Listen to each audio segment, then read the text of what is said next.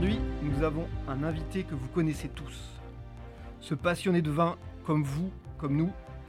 Ce passionné qui connaît vos goûts, qui vous conseille, qui vous fait faire des découvertes. Au bout de la rue ou pas très loin. Cet expert de proximité avec qui vous avez souvent de longues conversations sur le monde du vin comme il va. Je parle évidemment de votre caviste, votre caviste de quartier. Personnellement, le mien, s'appelle Fabien. Il est installé pas très loin de la Cité du Vin, pour ceux qui le connaissent, et en tout cas, je le salue chaleureusement au passage. Mais aujourd'hui, c'est pas avec Fabien que nous allons converser, mais c'est avec Philippe. Philippe, c'est autour du bassin d'Arcachon qu'il est bien connu, et je ne doute pas que la conversation sera tout aussi intéressante qu'avec Fabien. Aujourd'hui, place au caviste. Bonjour à tous, vous écoutez les 4 saisons du vin, les 4 saisons du vin, le podcast de la rédaction de Sud-Ouest qui raconte le monde du vin à Bordeaux et ailleurs, et qui revient sur les faits majeurs, qui tente d'en décrypter les enjeux. Saison 3, épisode 4. Je suis Mathieu Hervé, et je suis avec César Compadre, responsable de la rubrique vin à Sud-Ouest. Bonjour. Et comme je vous le disais, nous avons un invité aujourd'hui. Il s'agit de Philippe Topi, maître caviste, membre influent de la Fédération des cavistes indépendants, bien connu sur le bassin d'Arcachon, où il possède deux établissements. Bonjour Philippe Topi. Alors on n'est jamais mieux servi que par soi-même. Je vais vous faire travailler un petit peu pour commencer, Philippe Topi. Est-ce que vous pouvez présenter votre activité, s'il vous plaît? Oui, merci. Donc euh, nous sommes cavistes sur, euh, bah, dans un cadre très agréable qui est le bassin d'Arcachon, avec deux caves. Une cave qui est euh, dans le centre-ville d'Andernos, qui s'appelle Au Gré des Vins, qui est une cave que j'ai créée en premier en, en 1998. Et nous avons une deuxième cave qui est située sur la commune d'Arès, dans le centre-ville également, qui s'appelle La Bouteille à la plage et qui est une activité non seulement de cave, mais aussi on, a adjoint une activité euh, complémentaire de, fromagerie et d'épicerie fine. Et nous travaillons en tout avec euh, moi-même, nous sommes quatre, trois collaborateurs qui, travaillent à plein temps dans notre entreprise.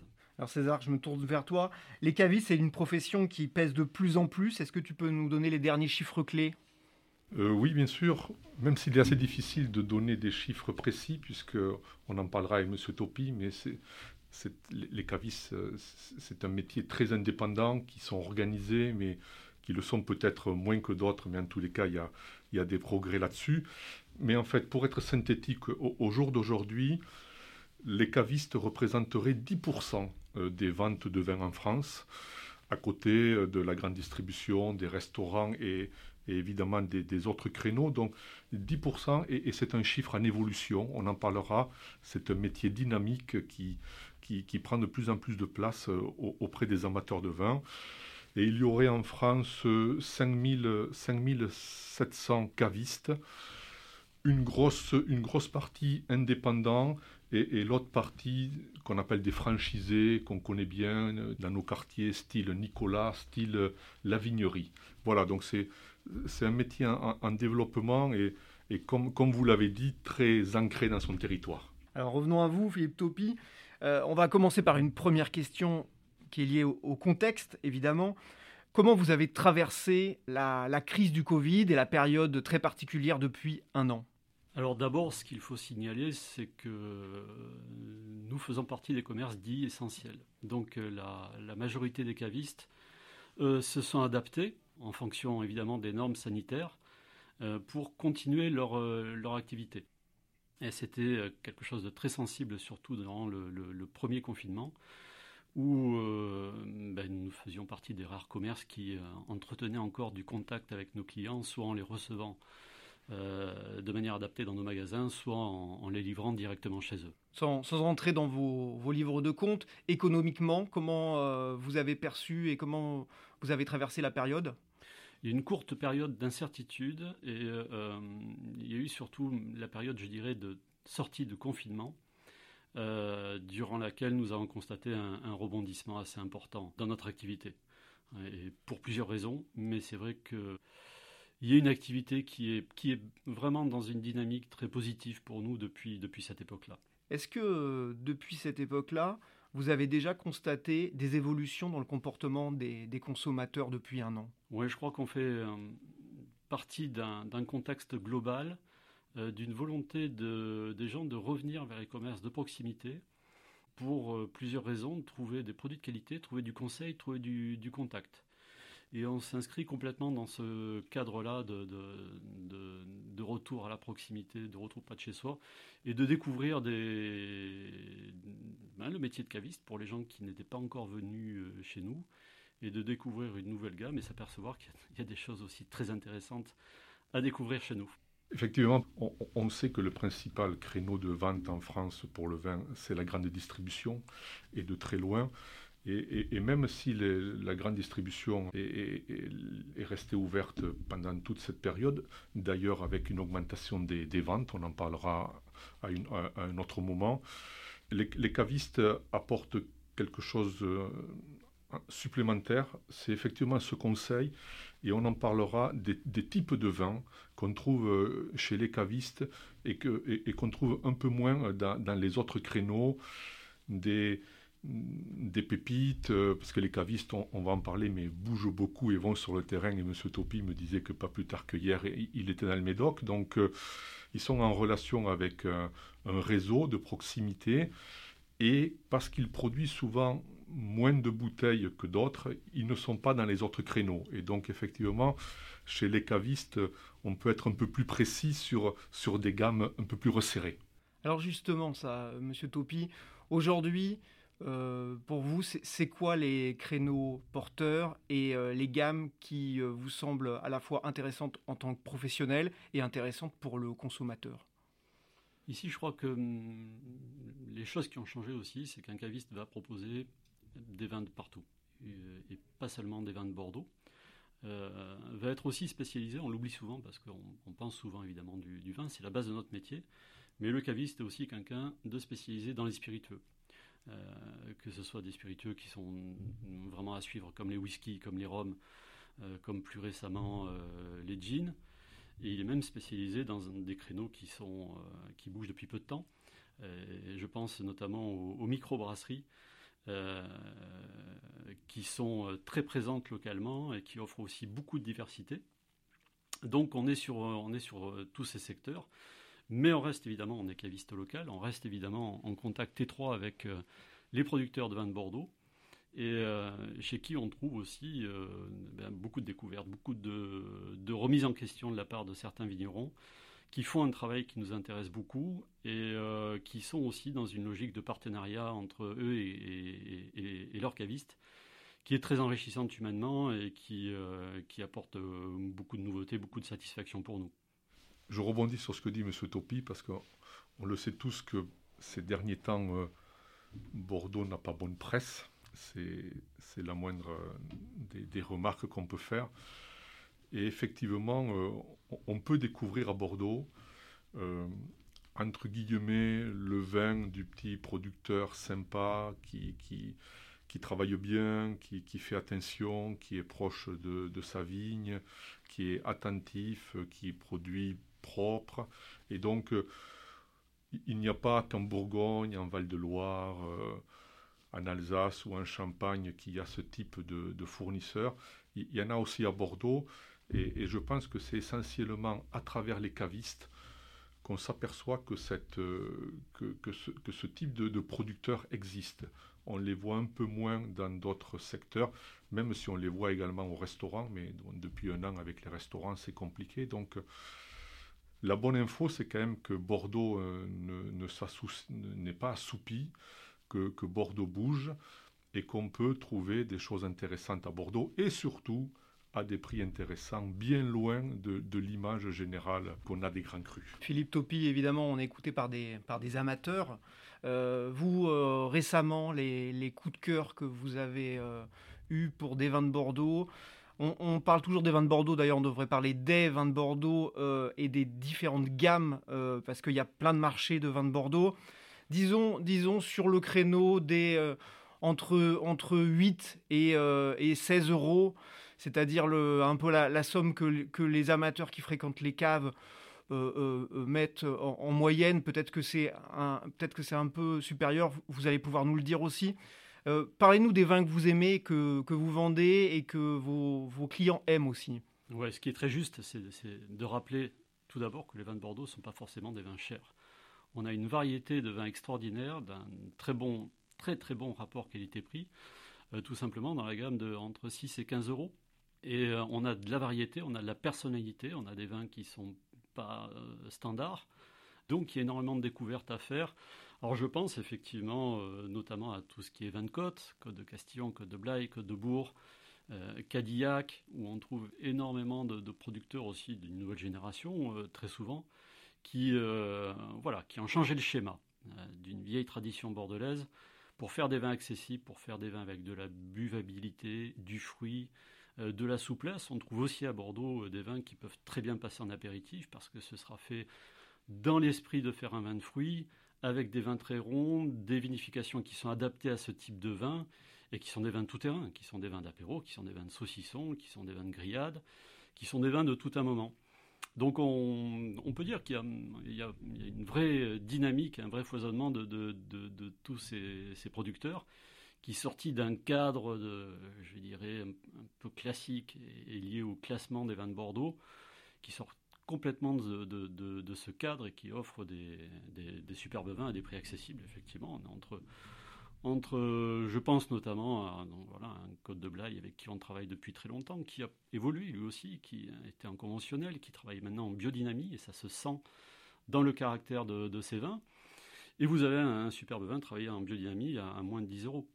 Donc euh, oui, oui, à Bordeaux, ça bouge, et, effectivement, on suit ça de près, on reste sur le terrain pour voir toute cette euh, nouvelle école qui, qui nous intéresse complètement. Alors on veut des noms, là, le, le Le château que vous citez, c'est qui, par exemple? Alors, je pense en premier à, Bruno Martin, château Roland-Lagarde, euh, qui est sur le secteur des, Côtes de Blaye. Voilà, c'est un producteur avec qui je travaille 22 ans et c'est toujours un petit peu mon marqueur parce que euh, c'est toujours quelqu'un qui s'est inscrit dans une démarche qualitative et un savoir-faire de vigneron qui était reconnu. C'est quelqu'un qui a toujours fait de bons vins et c'est quelqu'un qui a évolué euh, et ses vins ont évolué. Le, passage en biodynamie a apporté à ces vins beaucoup plus de fraîcheur, beaucoup plus d'équilibre, de buvabilité. Et euh, le vigneron, lui aussi, a changé. Euh, bah, c'est quelqu'un qui est, qui est mieux dans ses pompes, qui est bien dans ses vignes et qui ressent ce nouveau mode de, de viticulture, tout simplement comme un mieux vivre pour lui dans l'exercice de sa profession. Et ça se sent dans ses vins. Ça fait plaisir hein, d'entendre M. Topi dire tout ça. vous disiez, euh, vous disiez euh, le viticulteur a changé. Euh, vous, de votre poste d'observation, le consommateur, qu'est-ce qui a changé chez lui? Alors je pense que le consommateur est... ou l'amateur. Ouais, ou l'amateur de vin est, est, dans l'écoute et, et, dans l'ouverture. Euh, c'est-à-dire qu'il n'y a plus de, forcément de, préjugés. Ça peut encore arriver, mais on est là pour, pour en discuter et puis pour, pour faire aussi de la pédagogie sur, sur des sujets sensibles comme effectivement la production en bio ou en biodynamie.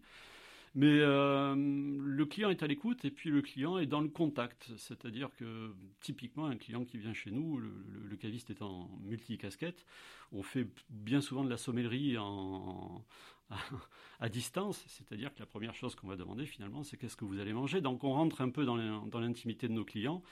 Et il y, a une discussion qui s'ensuit, et parfois ils changent d'avis, parfois ils, restent sur leur, idée euh, euh, première. Mais dans tous les cas, il y a, cet échange qui est, euh, vraiment beaucoup plus décontracté qu'avant, beaucoup plus simple et, très agréable. On parle beaucoup de différence de génération, mais est-ce que c'est une, finalement c'est une différence d'âge ou, globalement, de toute façon, le, les clients, l'amateur, le consommateur a vraiment complètement commencé à ouvrir son, spectre entre les régions et aussi le goût en fait? Oui, effectivement, on, va trouver dans une euh, génération des 25-35 ans euh, une ouverture immédiatement naturelle vers euh, des vins de qualité, sans, souci d'attachement à une origine. il y aura de la curiosité pour des vins étrangers, il y aura de la curiosité pour des vins de Loire, du Languedoc, il y aura de la curiosité pour les vins de Bordeaux. sur une génération un peu plus ancienne, je pense que les choses changent aussi les gens sont prêts à l'ouverture euh, euh, et, à essayer des nouvelles choses euh, à partir du moment où on apporte effectivement cette notion bah, de, personnalité, de traçabilité des vins qu'on présente parce qu'on a un lien direct avec nos vignerons ou nos distillateurs. Et tout ça crée un phénomène qui, crée beaucoup plus d'ouverture que lorsque j'ai commencé à travailler il y a un petit peu plus de 20 ans, où l'omniprésence de, Bordeaux était quand même, était quand même plus forte.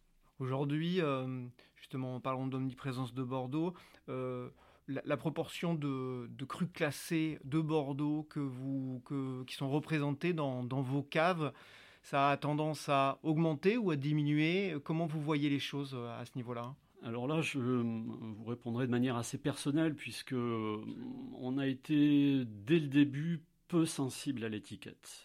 On est sensible à l'humain, on est sensible à ce qu'il y a dans notre, au fond de notre verre. Et c'est vrai que j'ai toujours très peu travaillé avec des, des crus classés pour plusieurs raisons, parce qu'on est plus dans, un, dans une fonction de découvreur de vin. Bon, une étiquette de cru classé, tout le monde la connaît. On est en rapport direct avec nos vignerons, ce qui n'est pas forcément le cas du, circuit de distribution des crus classés de Bordeaux où interviennent les gosses bordelais avec qui on travaille peu ou pas, en ce qui nous concerne, très peu.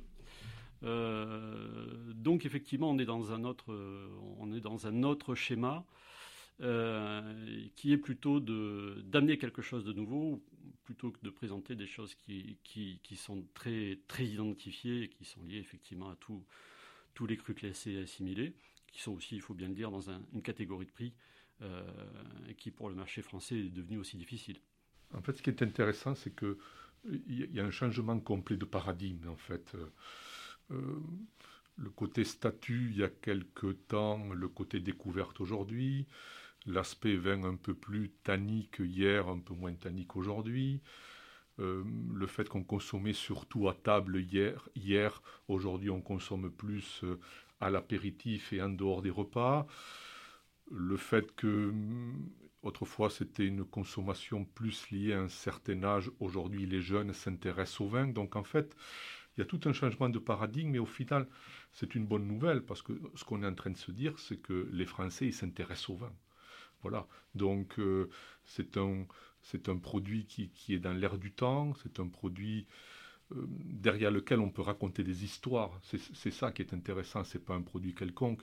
Ce Topi, il va avoir des producteurs, euh, il lit pas une fiche de produit qu'il met dans, dans, une caisse qu'il vend. Donc finalement, en écoutant ce Topi, en écoutant ce monde des cavistes, qui, est en première ligne en fait sur l'évolution des, types de consommation en France, on, voit ce que peut être le vin, le vin de main, euh, l'approche du vin, l'amour autour du vin, et c'est quand même des signes d'espoir. Et, par les temps qui courent, puisqu'on est en train de faire un bilan de 2020, une année euh, on, ne peut, on ne peut plus triste et sinistre, en fait, ce sont des messages d'espoir qu'on est en train de délivrer aujourd'hui.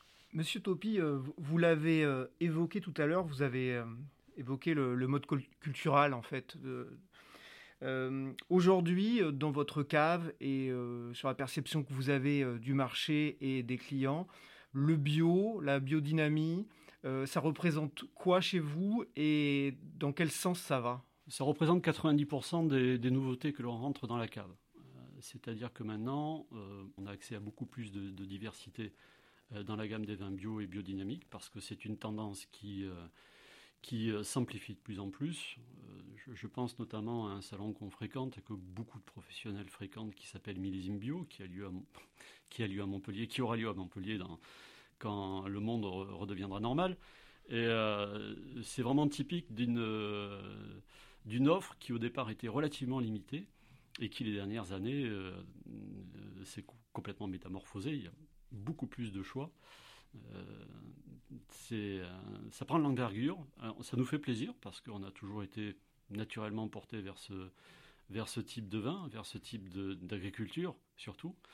Et euh, donc je dirais que c'est naturellement une tendance qui, qui sera euh, tout à fait durable dans, les vins qu'on va présenter chez nous. C'est une tendance qui se confirme à tous les niveaux. Hein. On la voit au niveau de la production, évidemment. On le voit régulièrement, Mathieu, on le sait dans les catalogues des foires au vin. On le voit également dans les cartes des restaurants. Donc, euh, évidemment, c'est une tendance lourde et il serait mal, malvenu de, de, passer à côté. Quoi. Et, quand, et quand on est producteur et qu'on va sur le terrain, même si c'est compliqué, même si on est en, zone océanique, donc il pleut, donc il y a des maladies, donc c'est peut-être un peu plus compliqué de faire du bio. Contrairement à à ce qui est souvent dit, Bordeaux n'est pas en retard du tout en ce qui concerne la production de vin bio. Il y a des structures qui le font, des caves particulières, des caves coopératives. D'autres régions ont une image un peu plus bio, mais Bordeaux n'est pas en retard, euh, n'est pas en retard sur ce sujet. En tous les cas, c'est pas ce que montrent les expériences de terrain. Philippe Topi, vos, récents coups de cœur justement sur, sur ces créneaux là, les, des, des références que vous avez récemment euh, rentrées euh, et qui ont déjà trouvé leur, euh, leur public, entre guillemets? Ouais, je pense notamment, pour rester, euh, pour rester local, je pense euh, au château Casbonne, dans les Graves, qui vient tout juste d'arriver chez nous, qui est un, cru qui est travaillé en biodynamie à Saint-Pierre-de-Mons, et voilà, qui est vraiment représentatif, représentatif c'est une recherche vraiment agronomique qui est, aboutie, et puis des essais aussi sur bah, la conception du vin et sur sa vinification, en travaillant notamment sur, euh, sur de la terre cuite, sur des amphores, en grès également, et, euh, et sur d'autres types de vins. Je pense particulièrement à Casbonne qui fait un vin de macération, donc on, laisse un petit peu en contact euh, le jus avec la peau des raisins blancs. Donc c'est un début de vin orange, même si c'est une macération assez courte, mais qui apporte quelque chose de nouveau et de très intéressant, de très intéressant à goûter. Donc effectivement, c'est ce genre de, c'est ce genre de domaine que l'on que l'on suit de près. On va on va continuer notre exploration et César, je crois qu'il y avait une question que, que tu voulais aborder, c'est les spiritueux, parce que les spiritueux aujourd'hui, c'est un secteur qui est de plus en plus dynamique. Il y a deux secteurs dynamiques, M. Topi en a touché deux mots tout à l'heure, c'est le secteur des spiritueux et le secteur de la bière. D'ailleurs, il serait intéressant de voir si l'un et l'autre ne grignotent pas finalement un petit peu sur le secteur du vin. Mais les spiritueux, bon, évidemment, dans notre, dans notre région, ici, dans le sud-ouest, on connaît l'armagnac, on connaît le cognac, mais il y a, d'autres spiritueux. Il y y a le whisky qui, qui, marche fort, il y a des whiskies japonais maintenant, il y a des, il y a des eaux de vie blanches. Donc, il y a tout un, il y a toute une effervescence, c'est le cas de le dire, autour, euh, autour des spiritueux. Effectivement, c'est ce qu'on note. Effectivement, il faut constater, que pour les spiritueux, il y a aussi un mouvement en France, on parlait des microbrasseries, mais on peut parler des distilleries qui produisent du whisky. Euh, je crois qu'on est à peu près une soixantaine de distilleries en France, ce qui est beaucoup. Alors ce sont encore des petits volumes, on est au début euh, de l'histoire de la production de whisky en France, même si on a des distilleries connues qui distillent depuis plus de 20 ans et qui font de très jolis produits. Mais là aussi, c'est quelque chose qui va, qui va bouger de plus en plus. On a même un whisky à Bordeaux hein, qui est sur la base sous-marine. Il y a aussi un distillateur qui est ouais, Il y a Bordeaux Distilling Company qui est aussi à Bordeaux Nord, hein, qui fait un, un, gin très sympa et qui va sortir aussi un whisky qui sera à suivre, j'en suis sûr, parce qu'ils ont tous les éléments pour faire un, un très bon travail. Donc euh, oui, oui, en plus on a, on a même un aspect local qui, qui se lie au spiritueux, euh, avec les historiques évidemment, comme le cognac et l'armagnac qui sont autour de nous, mais effectivement avec les whiskies, avec les jeans. Il y a aussi un producteur qui est dans l'entre-deux-mer qui fait un gin qui s'appelle l'Immortel. C'est un produit local et qui est, qui est super intéressant à suivre. Euh, donc ça bouge énormément, ça bouge énormément, et comme je vous le disais, en tant que caviste, les spiritueux, c'est quelque chose vraiment d'incontournable et dans lequel aussi il y, a, du mouvement, il y a de la dynamique. Justement, les, les spiritueux ne sont pas aujourd'hui en tout cas particulièrement réputés pour avoir une image bio, biodynamie. Euh, vous, arrivez euh, à trouver des, produits qui correspondent aussi à votre philosophie? Oui, tout à fait. On a des produits, euh, on a des produits qui sont également dans les spiritueux, produits en bio. Il y a des jeans bio. Il y a des whisky bio en France. Il y en a certains qui, ont effectivement ce, label. Et là aussi, je pense, que ce sera une tendance. On a même des produits d'accompagnement. Alors, je pense euh, euh, notamment au niveau du gin, euh, bah, on a aussi des, toniques. parce que dans un gin tonique, trois quarts du cocktail, c'est quand même du tonique. Et on a des toniques de très belle qualité. Alors, je pense aussi à un local, Archibald. Qui est situé sur Darwin et qui fait un produit qui est en bio et qui est super qualitatif et qui va, qui accompagne très bien, euh, qui accompagne très bien beaucoup de recettes de, cocktails. Continuons notre tour d'horizon et évidemment on l'a un petit peu évoqué euh, brièvement jusqu'ici, c'est la bière. La bière, euh, les bières artisanales, les bières locales. Ça, c'est vraiment un phénomène plus qu'émergent depuis une dizaine d'années, avec un engouement qu'on mesure de plus en plus. Euh, vous, vous avez des chouchous là-dessus et vous, avez, euh, vous cherchez des approches particulières? Oui, on cherche l'approche qu'on a avec nos vignerons. On refait la même chose qu'avec nos vignerons au début, c'est-à-dire euh, être très proche, suivre leur production, avoir un, partenariat et les, mettre en avant parce que c'est aussi un secteur d'activité où il y a une nouvelle génération qui se met en place. Il y a beaucoup de jeunes brasseurs et qui font du bon travail très vite et très bien. Et ça se passe effectivement à côté de chez nous. Euh, et, on pourrait citer aussi en local beaucoup de brasseries qui travaillent en bio, comme Garona à Saint-Médard-en-Jalles, Noera à Saint-Laurent-du-Médoc. Et puis, euh, on a même vraiment maintenant très proche de nous des brasseurs, comme Andernos, où depuis euh, à peu près deux mois et demi, une microbrasserie qui s'appelle la Mousse des Sables, qui, qui s'est lancée et qui fait des très jolis produits. Donc là aussi, beaucoup de dynamisme. Et je serais peut-être plus euh, optimiste que, César parce que je pense que la bière, enfin on voudrait que ce soit comme ça, on voudrait que la bière ne, grignote pas euh, le secteur du vin, mais on voudrait surtout qu'elle grignote le secteur des, bières industrielles, où on est dans un monde complètement différent évidemment. On continue justement sur la question des, dynamiques locales et des, initiatives locales. César, je crois que tu voulais parler euh, de la solution que pourraient apporter les cavistes à des producteurs de vin aujourd'hui qui cherchent des débouchés. Effectivement, c'est ce qu'on disait tout à l'heure, parce qu'en fait, euh, encore une fois, je trouve que on a un peu oublié les cavistes en France, en fait, d'une manière générale. C'est ce qu'on est en train de se dire un peu aujourd'hui. Je rappelle que la France, euh, c'est le pays du monde où il y a le plus de mètres carrés de grande surface par habitant. Donc quand même, on a une vision du, commerce du vin très lié aux grandes surfaces. Et je connais moi-même des producteurs qui font souvent euh, des tournées chez les cavistes avec des dégustations le vendredi, le samedi, le dimanche. Il faut être, il faut être près du, produit.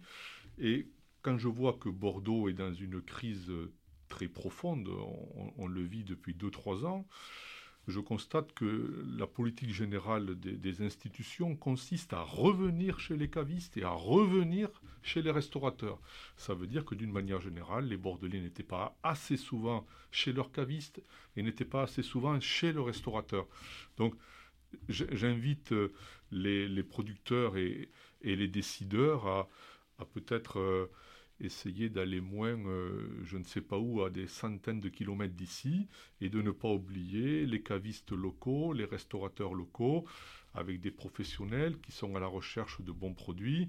On est dans des circuits courts. Voilà, il y a, de nouveaux équilibres à, remettre en place, me semble-t-il, entre des commerces de proximité comme les cavistes et évidemment euh, nos producteurs locaux les cuvées, entre guillemets, euh, spécifiquement euh, commercialisées par les, par cavistes, c'est des produits qui sont encore d'actualité, c'est des produits qui ont, qui ont un, avenir et un, marché, euh, selon vous?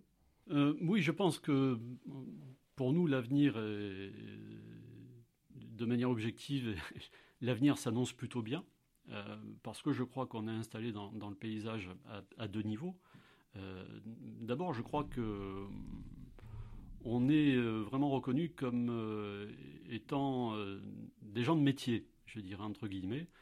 Donc des gens qui sont compétents, qui ne sont pas forcément des techniciens, qui sont aussi des conseillers, qui donnent des cours de dégustation, je dirais plus essentiellement, finalement, euh, dans notre métier, on est un, métier qui représente quelque chose de central dans le vin, c'est la culture. On est des passeurs de la culture du vin, et c'est pour ça que les gens aussi trouvent un intérêt dans le vin. Le vin, c'est pas seulement euh, boire un verre d'alcool, c'est tout ce qui est autour. C'est une histoire, c'est une culture, c'est une manière de, déguster, c'est une manière de, partager.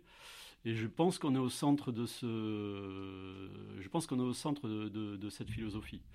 Donc euh, oui, effectivement, on est, installé durablement dans, un paysage et on va continuer à faire ce, travail au mieux. Et mm, effectivement, on, a aussi cette, cette ouverture vers, les producteurs qui, peut-être sur Bordeaux, étaient installés dans un schéma commercial euh, très bordé, très défini. Euh, production, négoce, et revendeurs essentiellement sans doute dans des circuits de grande distribution ou export aussi bien sûr. Mais euh, effectivement, il faut, je pense, ce serait mon conseil pour, pour, des producteurs qui veulent se rapprocher de nous, c'est d'avoir une vraie stratégie commerciale vis-à-vis des cavistes, avoir un partenariat cohérent. Quelqu'un qui va chez un caviste acheter une bouteille de Bordeaux doit s'attendre à ce que la bouteille soit en cohérence avec le prix de la propriété. Ça, c'est un partenariat qui est très important. On a eu pendant très longtemps une image de produit euh, qui était en cave, donc qui était cher. Je rentre chez un caviste, ça va être cher. Alors ça, effectivement,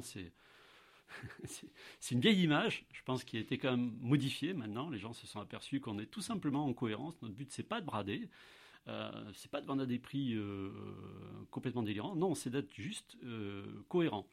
Et voilà, un producteur doit intégrer cette, dimension dans son approche aussi avec le circuit caviste. On a le même prisme déformant chez les restaurateurs, hein, puisque on se dit souvent que c'est des coefficients 3 et des coefficients 4. Donc, entre guillemets, quand on va au restaurant, euh, on est un peu matraqué. Il y a des restaurants maintenant qui le font beaucoup moins, et manifestement, les cavistes ne le font plus. Donc, en fait, il n'y a pas que la grande distribution où c'est pas cher. Alors, on va, on va continuer à regarder devant euh, pour, pour euh, achever cet entretien. Parce qu'il y, a beaucoup de jeunes aujourd'hui qui, cherchent un peu une porte, une porte d'avenir. si, si, on est jeune et si on a envie de, découvrir une culture et un, monde finalement. Comment on fait pour devenir caviste? Alors, il y a un premier élément qui est indispensable, c'est la passion. Euh, il y a beaucoup de cavistes qui se sont auto-formés en, étant passionnés, qui ont été sur le terrain, qui ont arpenté, qui ont rencontré d'autres cavistes. Ça fait aussi partie d'un processus parfois de, qualification. Moi, je ne serais pas le caviste que je suis si je n'avais pas rencontré mes collègues de la fédération qui m'ont apporté énormément de choses. Euh, mais maintenant, effectivement, il y a des formations qui existent aussi. Et si on est passionné, si on est vraiment intéressé, on peut s'appuyer sur des formations qui sont euh, qu'on peut trouver à Bordeaux, hein, comme le WSET, comme euh, l'IPC 20 qui maintenant est passé chez Kedge, me semble-t-il.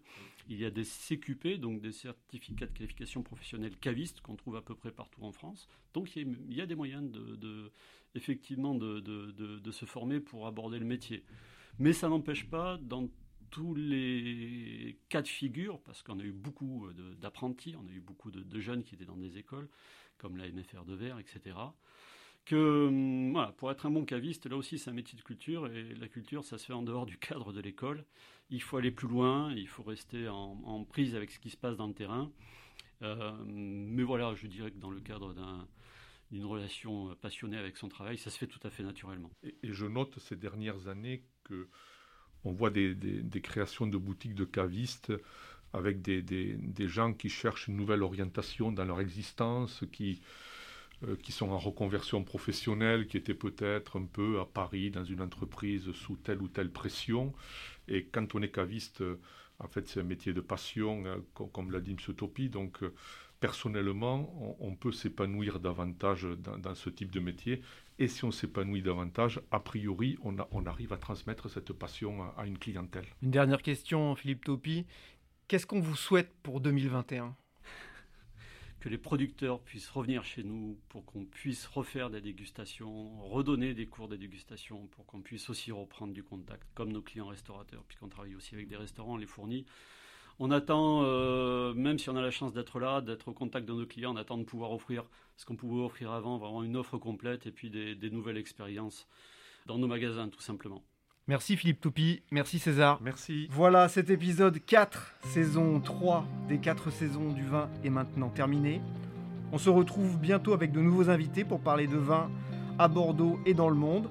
Un grand merci pour votre présence Philippe Topi. Et merci aussi à vous tous qui êtes toujours plus nombreux à écouter nos podcasts. N'hésitez pas à nous faire des remarques, avis, suggestions en nous les adressant à podcast.sudouest.fr. Vous pouvez retrouver tous nos épisodes précédents sur sudouest.fr ou sur Deezer, Spotify, iTunes ou Google Podcast. Merci, à bientôt. À bientôt. À bientôt, merci.